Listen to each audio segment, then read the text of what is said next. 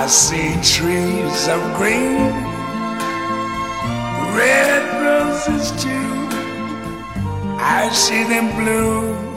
欢迎来到后浪剧场。后浪剧场是一个由后浪电影学院编辑部发起成立的空中剧场。我们依托于后浪电影学院和后浪剧场两大品牌图书，邀请影视和戏剧领域内的创作者与观赏者、教学者与研究者、爱好者与评论者，与我们一起观察和反思当代社会的艺术创作与文化生态。Think to myself, what a wonderful world.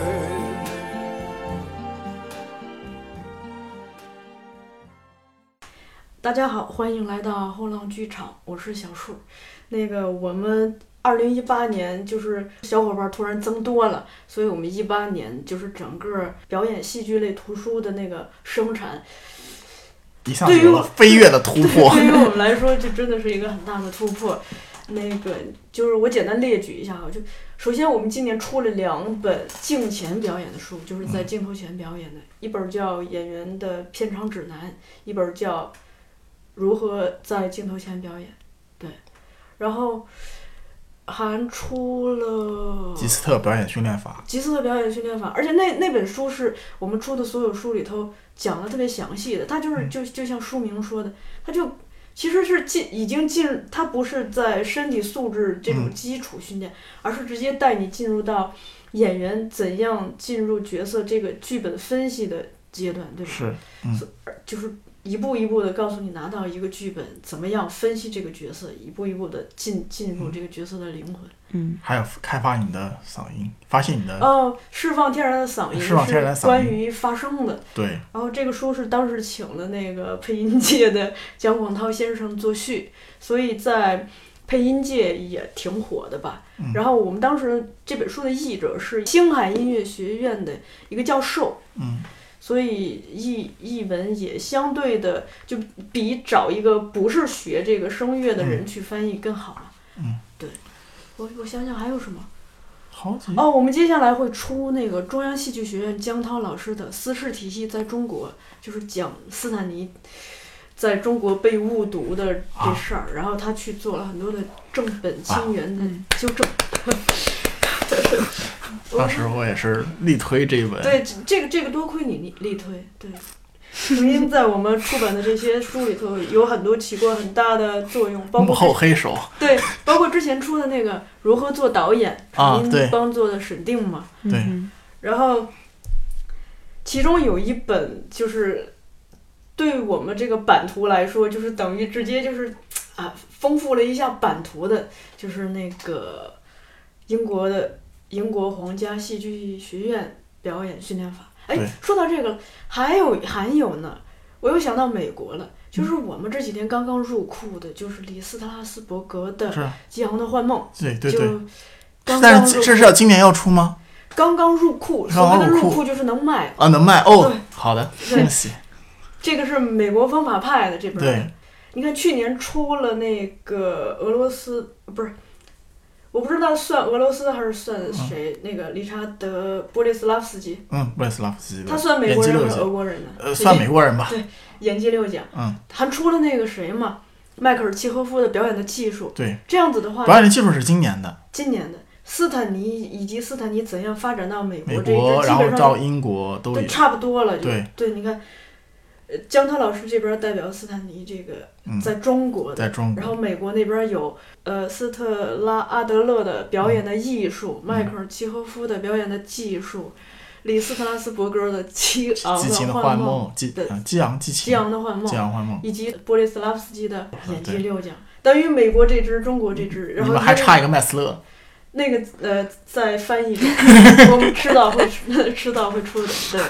然后英国这边就是呃那个英国皇家戏剧学院这嗯这本，对，说了这么多还没有介绍嘉宾呢。而对我们今天主要是想聊一下，就是英国这本，这也是目前唯一引到中国的英国这套表演方法。然后我们今天的嘉宾 都是都是老朋友了，一位是那个程音，大家好，呃，成音是刘刘英的，所以请请成音啊，似乎也比较合适嘛。对，对然后正好这本书正好又跟我有千丝万缕的关系。对，然后译者都是成音帮找的嘛。然后呢，我们另一位嘉宾呢，就是成音帮找到的这位译者。哈，大家好，我是吉林。对，今天话特别少，因为今天主要是成英的主场。我觉得请吉林来有有两个好处，一个是你是这本书的译者，所以你你你你肯定对内容来说，就是你责编和你应该是中国人里头最了解这本书的人了嘛。嗯，但是就是嗯，本来其实我觉得还算可以，但是当呃王成英在我面前拿出了厚厚一沓稿子，开始跟我说有些问题的时候，我觉得那一瞬间自己仿佛回到了大学，就特别的害怕。沈音给这本书也做了审定，对，对。然后那个吉林另一个功能性的作用，我觉得就是吉林是留日的嘛，嗯，就是你有一个日留日，就是日本的视角。所以我们今天虽然表面上上是在聊英国的这套，但今天随时可以以一个日本的视角来进入，就是做一个对比，中西对比，显显得显得很像二鬼子嘛。不是不是中西对比，是东西对比。对，东东东西东西对比，对，陈音这边还有一个功能，就是说，它就是主场了。就是因为你在中国也学，本科是在中国学的嘛，研究生是在英国念的，英国念的，而且就是为了考虑我们的整今天整体一个结构，我们希望从你个人的对这个表演方法的一个认知，没问题。一点一嗯点的说到说起，然后串联起英国皇家戏剧学院的这一套。然后关于英英国皇家戏剧学院这边，我我简单的做一个介绍，呃，它是一个是在英国是名牌儿的学校，绝对名牌儿绝对名牌儿。Top One，一九零四年建校，百年老校了。他一年说是只招收二十八个学生左右吧。啊啊，就是他的本科的表演班的招收名额在这个位置，因为他其实还是有研究生，还有哦其他的，比如舞台技术、舞台管理的课程啊。而且说是那个需要经过四道关卡，就笔试、面试、试镜，就各种。我我我印象中是三道，不过没事儿，嗯嗯嗯，我我也印印象不准确了，可能。嗯，总之这套方法其实是应该算英国非常古老和传统的一套方法，对吧？其实是经过了演化的了，已经经过就是近百年来不断的改进的一套方法与。时俱进了。对对对 对它其实是所以等到成形成咱们这部书的时候，基本上是一个蛮开放、多元、包容的一个一套体系嘛。它里头有讲到斯坦尼的部分，引用了很多即兴呀或者拉班的是的，身体的部分。然后我看，对这个学校是产了很多就大家耳熟能详的知名演员，老一点儿的像费雯丽，就是演那个，还有那个演汉尼拔的那个，啊，还有汉尼安东尼霍普金斯，对，费雯丽是演那个《乱世佳乱世人，佳人》，嗯，呃，欲望号街车的，对，还有这个拉尔夫费因斯，拉尔夫费因斯的代表作是伏地魔，伏地魔。哦，说到伏地魔，就基本上那个《哈利波特》里头的大部分那个，嗯就是那个魔法学院的老师都是来自这个学校的，好像。。对，呃，还有那个艾伦·里克曼，也也是这。演斯内普的嘛，对对对。对，还有就是那个演香水的那个男主本卫肖。嗯。还有就是大家中国粉丝耳熟能详的抖森先生。对汤姆·亨德森。对，嗯，其实今天这这这次就是想讲的内容，就是整个讲的这个顺序线呢，嗯其实是想我本来最开始想的是想说，我讲讲我对英国表演训练还有的一个就是从从无知到呃慢慢知道一些的这样一个过程可以啊，啊这样子更有更有这种私人视角的代入感。啊，对对对，就你知道我我们中国的这个表演体系，呃，或者导演导表演体系吧。嗯第一呢，当然是跟着当年跟着苏联学的，然后第二呢，就是呃，我们自己还有一些自己的怎么说，呃，传承也好啊，这些也好。然后，所以，然后，但是呢，这些东西跟在我大一、大二的时候，在就是完全不了解世界上怎么样的时候，我当时就没有感觉。学着就学了。然后后来我们在大二下半学期的时候，我们学校请了一个英国老师来做了两个礼拜的工作坊，然后那次对我来说就是非常的震撼。就原来哎，人家的表演训练还能这样，人家的表演课跟我们完全不一样啊。几点，一点就是他们的很多理念是不一样的。我们表演训练的时候，很多时候是在强调你的讲呃，你讲讲白了就是你的，比如说感觉，对吧？然后或者是一些很理性的，比如说你这里塑造人物不对，你的这个逻辑它现实生活中不会不可能发生这样的事情。然后是如果你是这样的一个人物，你会怎么怎么样？很多是从这个角度来讲。然后甚至有的时候表演课，你知道就会有点陷入说大家在争论这个情节怎么编啊这些问题。先坐下来顺一顺，对，理一下情节。然后，然后老师具体的教呢，也是教一些很细节的部分。其实基础训练这一块儿呢就没有那么强调，但当时我们那个工作坊来的时候呢，就做了大量的基础训练。跟你完全不谈人物，跟你完全不谈情节的，嗯，然后当时，然后而且就觉得很有意思，然后就那种剧场游戏是吧？呃有点像剧场游戏，但更多的是呃训练性质更明确一些的，啊而且就是在那个之前，我从就是现在其实我们更普遍接受所谓就是你演员你得有能量这样子的一个概念。啊，普遍跟接受，但那个时候对我来说是一个完全新鲜的概念。我们学校也没有人说就知道说，哎，演员怎么还有能量这回事儿。但是老师就一直强调，你就这种，当时我们看来很悬啊，什么 你得想象有一股能量从地底被你像棒一样的汲取出来，穿过你的身体，你还要想象它是一种颜色，然后你还能把它从手心吐出来聚集成球。我想这不是查克拉吗？我是要搓螺旋丸还是咋地？啊，对，当时就是这种感觉。其实到现在，每次我一做那个练习的时候，每次想象我那个能量还是那个橙红橙红的颜色。到现在为止还是这样。然后，但是你真的会感觉说有点蛮好玩的，不一样的地方。而且，嗯，呃，就是老师他有他的那个理论，比如说他有很多从生理上来的，你就感觉这事儿特别科学。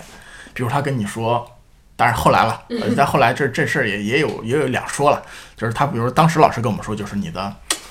左右脑分别负责不同的这个呃思维模式，一个理性的，一个感性的，所以呢你在表演的时候，你不你要把那个理性脑给尽量的遮蔽，让那个感性脑尽可能的发挥，不拉不拉不拉啊。再比如说说的这个就是生理上的一些问题，就是从你的呃。嗯，脊柱啊，什么这些问题去谈你表演上的问题，你的气息啊怎么样？这当时对我来说就非常的新鲜，我觉得哦，好科学。然后直到我后来谈了一个学医学的女朋友，她跟我说，这一一一一边脑袋负责理性，一边脑脑袋负责感性，这个事儿是错的。啊，当然，嗯，可能那老师是从也是从那个年代过来的，他也不是说跟最新的医学可能也有一些距离吧。我现在这么想，啊，但当时对我来说确实是很觉得呃很有趣，因为之前我们都一直讲说斯坦尼什么走心啊、体验啊，完全不会想身，很玄的东西，对吧？都不是玄，就不会去想身体的问题，嗯就感觉是表演跟身体联系竟然有那么大。然后后来我专门去看那个，开始就看国外的戏剧书籍，开始研究说，哎，这些老师这些理论都是从哪儿来的？然后开始看，哎，梅耶赫德吗？好像是啊，身体啊，还是从。然后当时我还特，因为那个当时教我们的老师姓布鲁克，我还想说他跟彼得布鲁克有什么关系 啊？然后去看，然后发后来发现这个就是从概，他当然血缘上没什么关系，但从就是训练理念上还是有一些关系的啊。然后再后来就是，嗯，这个就是看了一些，就是越来越多的看国外的戏剧表演演出，然后呢，看到就是很多英国的剧团、英国的演员他们的表现，然后让我觉得哎呀非常有趣，然后就觉得说哎他们训练的啊真好啊，然后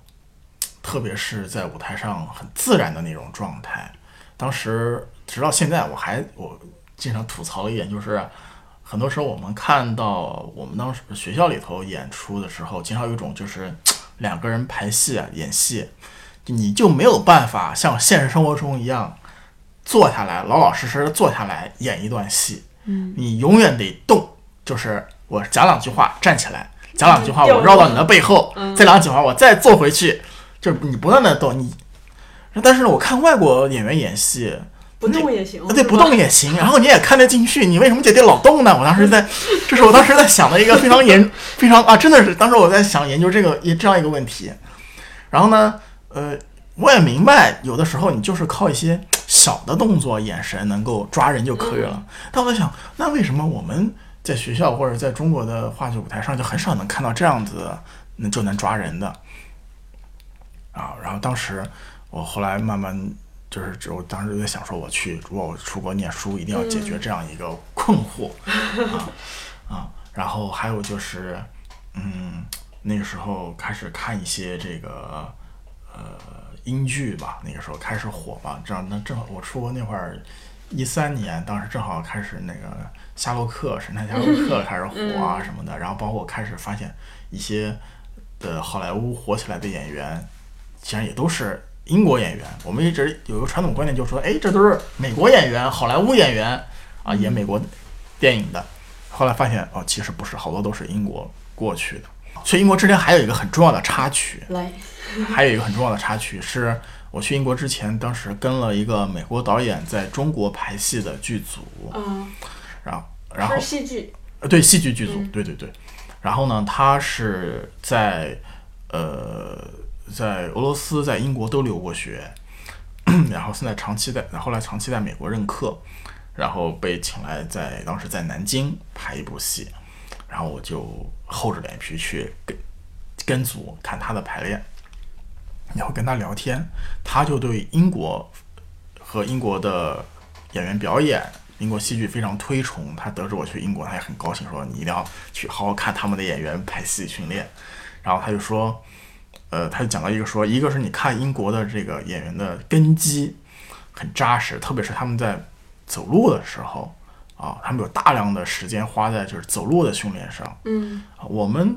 在上学的时候，讲真，其实很多时候你就一上来你就就上台了，根本没有花那么多时间在走所谓走路或者是这些问题上。然后呢，第二呢，就是他还讲了一点，就是说他。呃，讲了一个算是一个小故事吧。他说他在英国的时候，还是在外地跟他妈妈打电话，然后他妈妈在电话里头就跟他就是也不能说炫耀吧，就是就是讲说说，哎呀，你看人家英国演员表演真好，为什么你就教不出这么好的美国演员呢？然后他就有点生气，他就说：“妈妈，你现在在跟一个美国导演讲话啊？”然后。当时他就跟我们讲，就是说，就是英国的演员训练还是呃非常的扎实，很多时候你他就不是那么，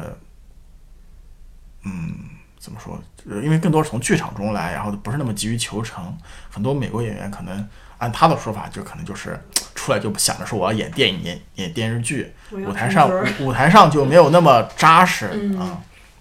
当然，这里其实也跟呃英国的这个。呃，文化氛围有很强的关系，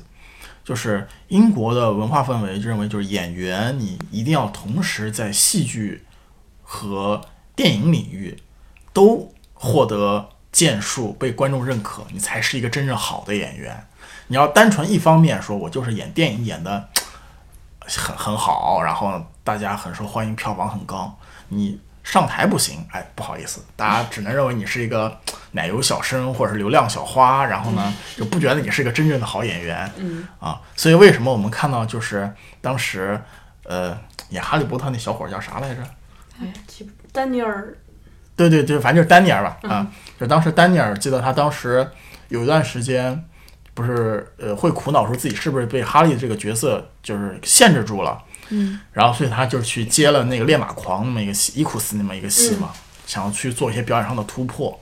啊，继续。啊，好多演员，甚至是呃美国的演员也是这样，就是就是受这种文化的感染，就认为就是说我要两方面同时都呃获得成绩，然后包括当时我在 RADA 上课的时候，他们就说好多美国演员要就是我我我想要去演舞台剧获得认可，然后发现哎不行，我这个好像声音这个在舞台上出不来，达不到，然后赶紧先在 RADA 先私人培私教培训一段时间再去演，都有。啊，当时我印象蛮深是那谁那个，哎那个演美国狙击手那哥们儿叫啥来着？布莱德利·库珀，对，布莱德利·库珀，他那个时候我记得印象中就是在伦敦演《象人》这样一个话剧，但是可我觉得他其实就是有人有人就在说他其实是想要获得演技上的进一步的认可，但是在伦敦并没有受到广泛的 好评啊啊，所以我觉得这种这种文化还是呃蛮有益演剧发展的吧。嗯你看，就像抖森或者是像、像这个卷福他们，就是一四一五年那么火的时候，都还要回话剧舞台上，对对吧？嗯抖森就是 RADA 的，对对，抖森就是 RADA 的嘛。然后呃呃，他们那天我们就是 RADA 里头，它特别好玩。RADA 里头，这个它是那个走廊里头挂了很多就是历届他们就是演毕业大戏的那个照片儿，嗯然后你可以找每一届，我记得还在里面找到过抖森，嗯，对，然后就是那不是跟中戏一样吗？呃，对，是这样子。其实中戏老楼里头也有啊，嗯，啊，然后，然后，然后，然后哎你就到了英国去学习了。嗯对你可以先说一下你的学校的名字。啊，我学校叫 East Fifteen Acting School，然后翻译成中文呢就是东十五表演学院。嗯但我们一般称之为东十五戏剧学院 啊，东或者东十五戏剧学校。嗯因为它呃不只是表演课，它还有这个比如舞台技术课啊，或者是导演课。它但是它最开始从表演开始的。嗯嗯然后在这一点上也说一下，其实每家学校的课程安排会挺不一样的。那么我们学校的课程安排，反正导演系的课程安排，呃，更像是有点像是选修制。嗯然后，所以呢，在这个当中有一个学期，我的选修的内容就是去表演班跟班啊。当然，一方面是老师也希望尽量的学生分散一些，但我就当时也是想解决我的那些困惑嘛，然后就想去表演班跟班，然后看看他们的训练是怎么样。然后另外一方面呢，也是呃很有意思的是，我研究生第一年级上完之后呢，我一度想说不想念导演系研究生的第二个年级，我想转学到表演班去再念一个，就是念两个 MA。然后当时呢，学校就说，呃，这事儿我们不好说行不行？不过明天就是我们进招生的最后一次艺考面试了，你赶紧先来考了再说吧。然后我就去跑去参加了他们艺考的考试，嗯，然后也算是觉得跟中国的艺考挺不一样的吧。哎，讲讲呗。啊、啊，本来这个咱们不是说单录一期吗？不过没事啊，那啊成，啊这个就留个悬念，咱啊们单录一期。啊，但是我可以就是先说一点，就是、呃，他们因为我当时考的也是 MA 嘛，嗯啊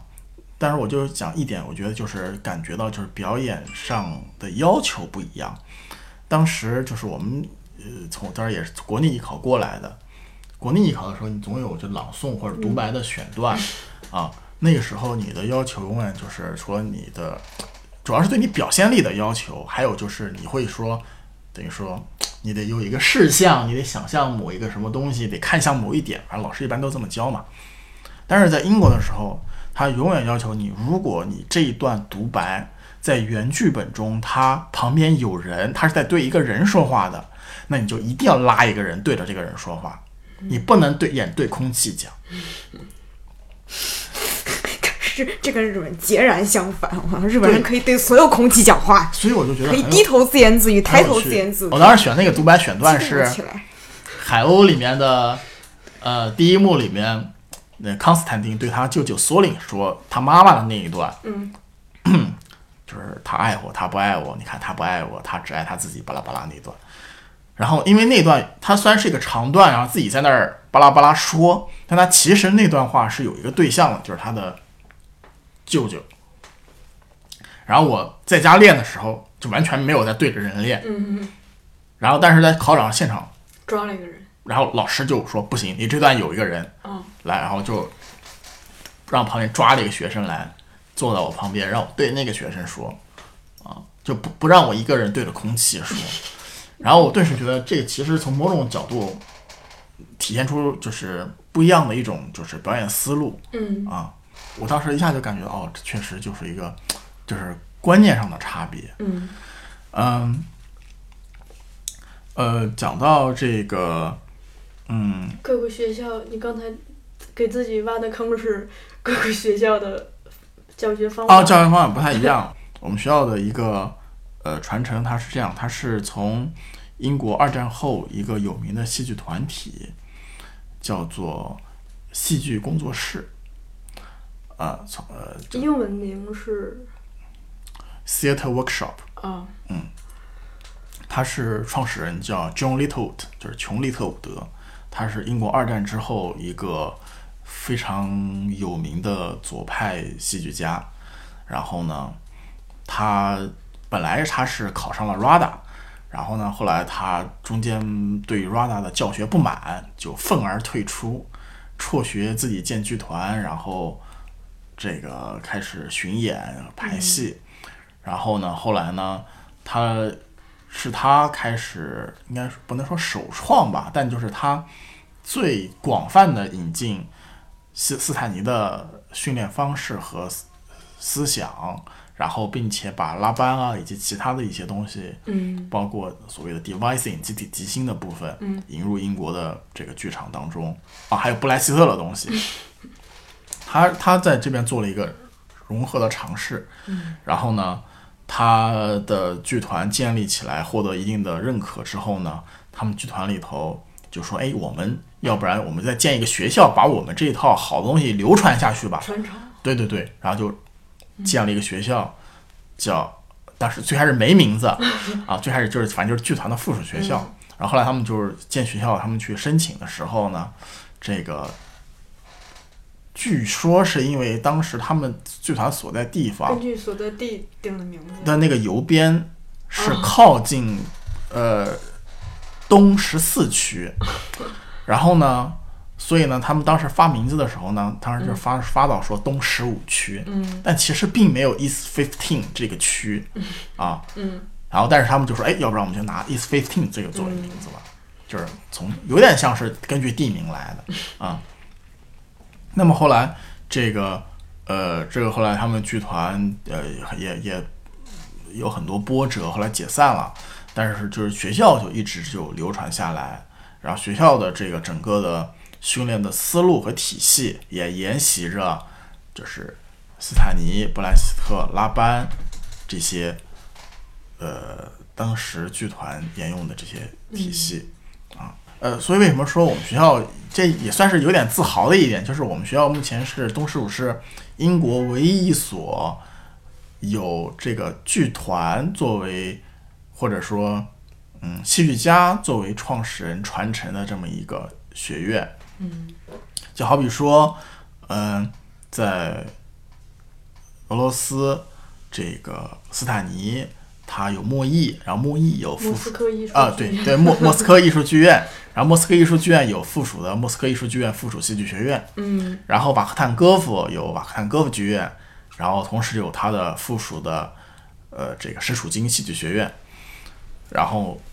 但是或者再比如说没有戏剧明确戏剧学院的，比如像格罗托夫斯基在波兰，他现在依然有他自己的那个小学校，嗯啊，然后再比如说像这个呃巴尔巴有欧丁剧院，然后也继续在训练着演员，但在英国好像没有哪个剧院是。自己训练演员对，有一个明确的附属的学校。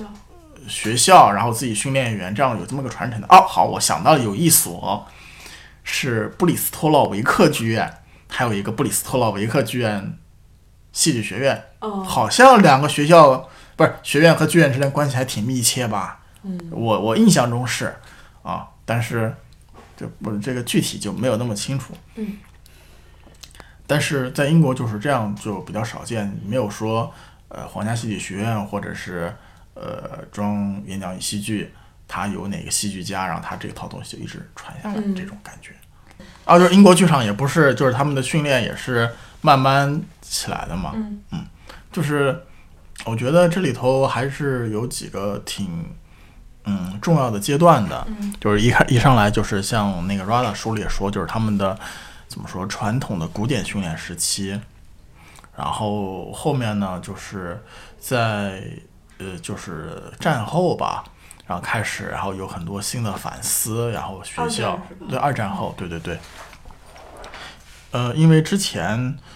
呃，当然这个里头具体的年代我不太确定，但是就像就是二战前后那个时候，当时英国最主要的，当时也也也有不止一家戏剧学院，但是当时英国主要的两所就是一个是那什么嘛，一个 RADA，还有一个 Central，就是中央演讲与戏哦戏剧啊、学院。嗯。现在也有，就是皇家中央演讲与戏剧也也加了 Royal 了，然后 呃，劳伦·萨利夫就是中央出来的。嗯。啊，然后其实我们知道的很多的著名演员也都是中央出来的，嗯。比如说呃这两年很火的加菲 啊，然后这个呃还有一些这个嗯其他的学校，比如说的最开始卷福，我们会想说，哎，他是不是 RADA 的？但他不是，但他是就是伦敦音乐与戏剧学院啊。然后再比如说像汤姆哈迪，是这个中呃，就像他现在在归到圣马丁去了，反正就是戏剧中心 Drama Center 毕业的，嗯还有市政厅厅音乐学院，呃，反正呃给好这些，反正就是各家有各家的啊、的代表人物。说到这个战后，战后他们发展的时候，一个就是说就是斯坦尼的被广泛的接受，现在各家戏剧学院都是以斯坦尼作为基础，但当时不是，当时很多时候他的你的发声啊，你的这个演技的要求啊，呃，还是怎么说的，英国他们比较传统的那种。然后另外呢，就是呃，表演观念上也是经过就是彼得布鲁克再往后之后，他们的表演观念也才开始逐渐的转变。之前传统的表演观念就是说，呃，我们一个演员，我一个素人，什么都不会，然后去到学校跟一个老师、跟师傅学一套表演的，学一套表演的方法，比如说哭怎么演，笑怎么演，啊，这个不同的人物、不同的职业、不同的身份、不同的剧本怎么演，学了这些，我可以成为一个演员。嗯，再加上自己的天赋和努力，还有运气，但呃，就是从格罗托夫斯基，然后往西方传播的，当然主要代言人之一就是布鲁克了。然后就格罗托夫斯基就是认为，就是说，OK，这套表演方式其实，这或者这套训练的想法其实并不完全正确。他更认为说，就是我们不能普通人不能成为演员，不能上台演戏，或者不能很好的表演，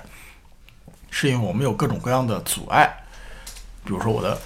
音高达不了那么高啊，或者我的肢体不太协调啊，或者怎样怎样，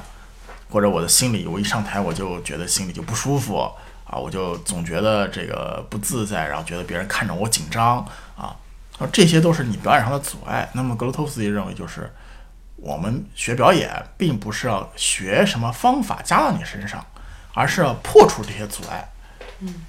啊，而是把你这些阻碍破除掉，你成为一个更好的人，你就可以成为一个更好的演员。他比较是从这个角度去考虑。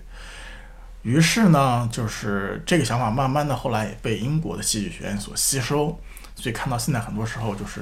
就无论是就是声音上的还是肢体上的，它其实就是帮你恢，就不是说让你训练的多好，而是帮你 OK 恢复成一个正常的状态，嗯对吧？然后你能够破除你的这些方面的阻碍，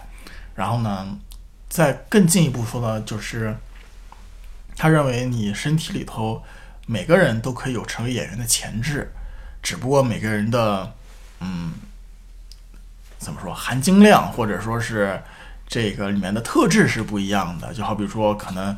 呃这个就跟那个什么赌石一样，就可能我身体里头是一个这个黄金，你的是白银，他的是什么金刚石，在其他的人是翡翠，在其他人是蓝宝石、玛瑙，每个人不一样。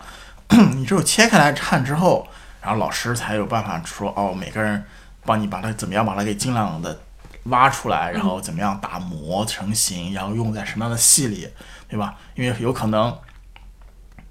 比如说我有些演员他就是钻石，他就是蓝宝石，嗯，那有的演员可能没有那么耀眼，但是有属于他自己的这种特质的嗯这种，就好比说，嗯，我想想还有什么样的类型的岩石？花岗岩，啊，对，好比说花岗岩，但我想的更名贵一点的。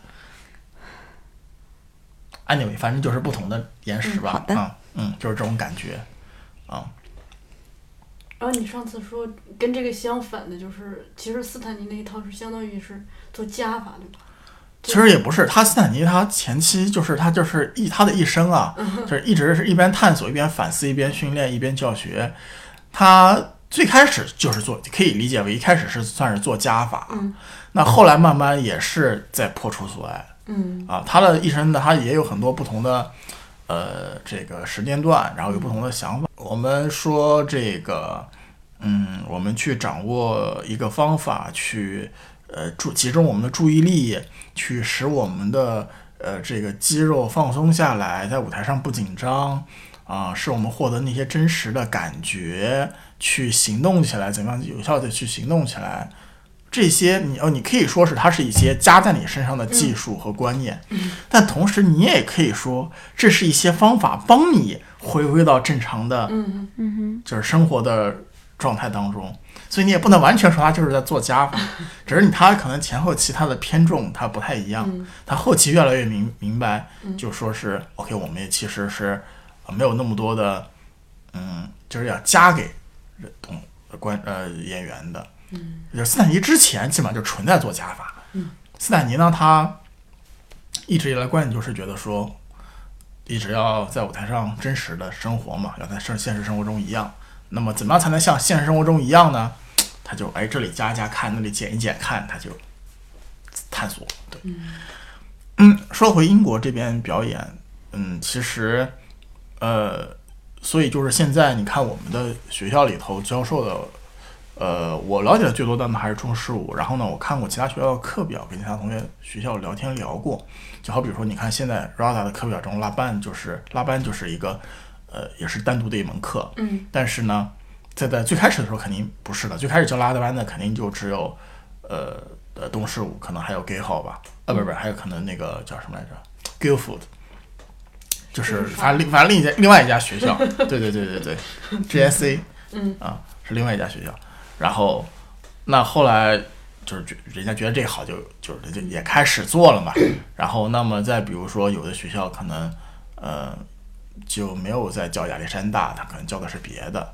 亚历山大是那个呃就是像书里写的，他是一个澳洲人，然后对吧？他一个澳洲人，然后他发现这个哎怎么这身体就怪怪的，然后他就去了。对，然后他就他就他就要研究，他是从研究自己的身体开始，嗯使身体恢复到一个正轨的状态，嗯哼，然后之后可能再反向逆推啊，怎么样训练？他是这样，呃这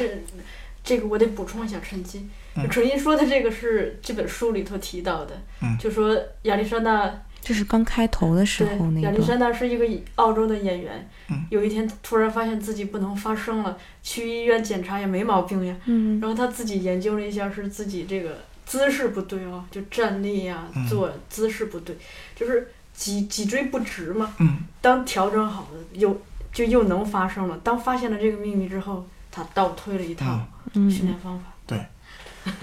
拉班的话，呃，是一个应该是德国人吧，奥地利人还是德国人？应该是德国人啊。嗯，就是他是这个，他本来是做舞蹈的，嗯那么他有一套很著名的叫拉班舞谱，用来记录就是舞蹈的动作方式的。然后呢，就是当时英国就是琼利特伍德把他从呃欧洲请到英国，发现他觉得他这套用于戏剧和肢体的训练非常有效。然后呢，就是研发拉班的这套舞谱在呃这这个肢体运用、戏剧表演训练当中的效果。那么包括后面就是就是我们学校的那个教拉班的老师，对那个安娜伯格的那个 viewpoint 就试点啊，一直就、嗯就就就就就其实挺不爽的。但是一说他他认为 viewpoint 的这个东西就是完全是从拉班来的，但完全就不、就不提拉班，他就很不爽。你说的这个是另一本书对吧？啊，对对对对对对对，那个拉班这个我也补充一打个小广告，嗯就我我是，呃，在有一天在我们公司的大群里头发现大众编辑部在做一本拉班的书，是吧？对然后我就问他，哎，这书出了吗？他们说大约是十二月份可以出。我看了一下，他们就是之所以把这本书放在大众，是因为这就是他们不是把它作为一个表演训练方法，是作为一个健身的方法在用